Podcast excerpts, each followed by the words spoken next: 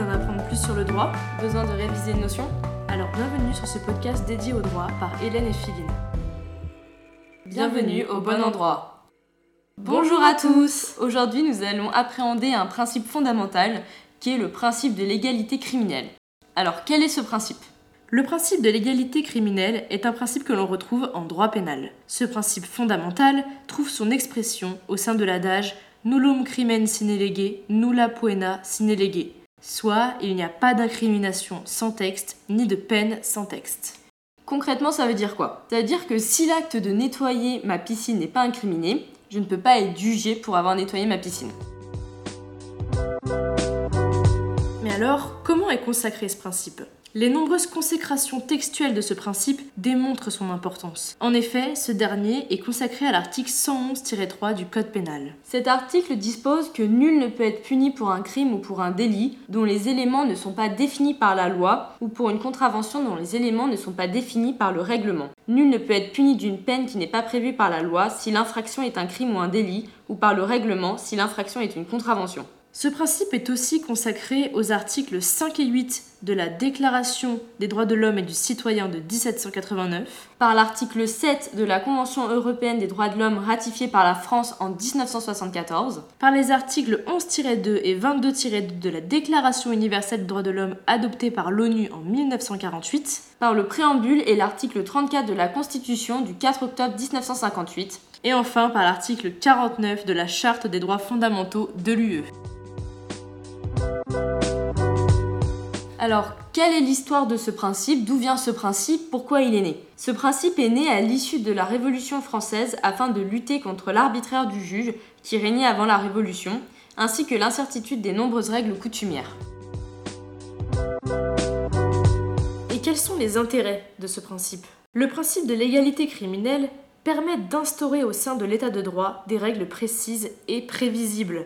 En effet, on peut faire le rapprochement avec un jeu de société avant d'y jouer, on lit les règles et cela nous permet de savoir ce qu'on doit faire ou non et les sanctions prévues si on triche. La légalité criminelle a un peu la même fonction que le manuel de règles d'un jeu de société. Grâce à la légalité criminelle, l'individu sait ce qu'il peut faire et sait ce qu'il ne peut pas faire. Il instaure réellement les frontières entre le licite et l'illicite. Le principe de l'égalité est également un garde-fou contre l'arbitraire du juge. Ainsi, ce dernier ne peut condamner un individu si cet acte n'est pas incriminé, Également, le juge doit respecter les peines qui sont prévues par le texte.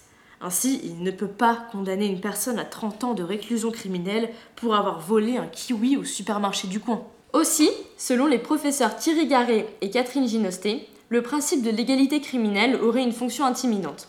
En effet, si j'ai envie de tuer mon voisin car il a rayé ma voiture, je vais sans doute changer d'avis en voyant que le meurtre est puni de 30 ans de réclusion criminelle. Mais aussi, ce principe a une fonction d'intériorisation de la norme pénale. Par la légalité criminelle, les individus intègrent les interdits sociaux au sein de leur esprit et développent une obéissance réflexe à la loi.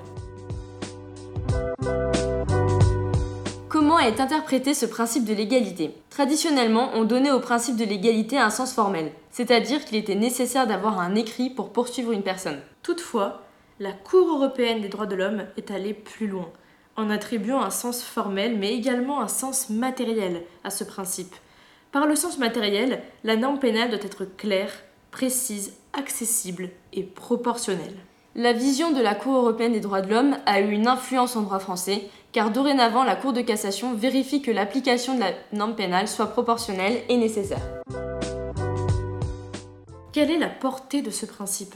Le principe de l'égalité s'applique à toutes les infractions, que ce soit un crime, un délit ou une contravention. Seuls les comportements incriminés peuvent faire l'objet d'une sanction pénale. Le principe de l'égalité s'applique également aux peines. Le législateur doit prévoir une sanction liée à l'acte incriminé, car le juge ne peut décider de lui-même d'une peine. Si le juge pouvait décider de lui-même, on tomberait de nouveau dans l'arbitraire du juge. Toutefois, le juge a la possibilité de modérer la peine. Cela permet au juge d'ordonner une mesure adaptée au condamné et lui permettre une meilleure resocialisation. Alors, quelles sont les conséquences de ce principe? Tout d'abord, le législateur doit être rigoureux dans les textes d'incrimination. Il est nécessaire que ces derniers soient précis et clairs. En effet, si ces derniers sont trop vagues, le juge devra interpréter le texte et cela peut nuire aux libertés individuelles. Par exemple, L'article 222-33 du Code pénal définissait le harcèlement sexuel comme le fait de harceler autrui dans le but d'obtenir des faveurs de nature sexuelle. Le législateur ne donnait aucune précision sur l'acte délictueux. Le 4 mai 2012, le Conseil constitutionnel saisi par une QPC a déclaré cet article non conforme à la Constitution en raison de son imprécision justement. Le texte a alors été réécrit par la loi du 6 août 2012. Également, en application de l'article 112-1 du Code pénal, les textes d'incrimination ne peuvent être rétroactifs. Ça serait pas juste. Imaginons que je nettoie ma piscine le lundi et que le mercredi cet acte devienne un délit. Cela serait injuste d'être jugé pour cet acte en sachant que je ne pouvais pas savoir que le fait de nettoyer ma piscine serait répréhensible. Le juge se doit donc de respecter la loi et de l'interpréter de manière stricte, comme en dispose l'article 111-4 du Code pénal. Toutefois, le principe de l'égalité peut faire l'objet de critiques. Selon certains auteurs, ce principe serait incompatible avec certains principes de la criminologie.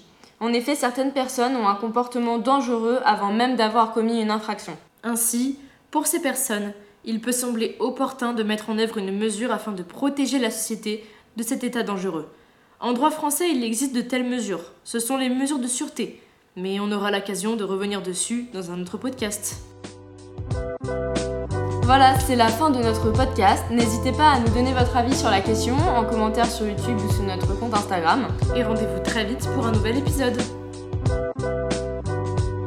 C'était Hélène et Philine dans ce podcast dédié au droit. A bientôt pour un nouvel épisode. Et n'oubliez pas, vous êtes au bon endroit.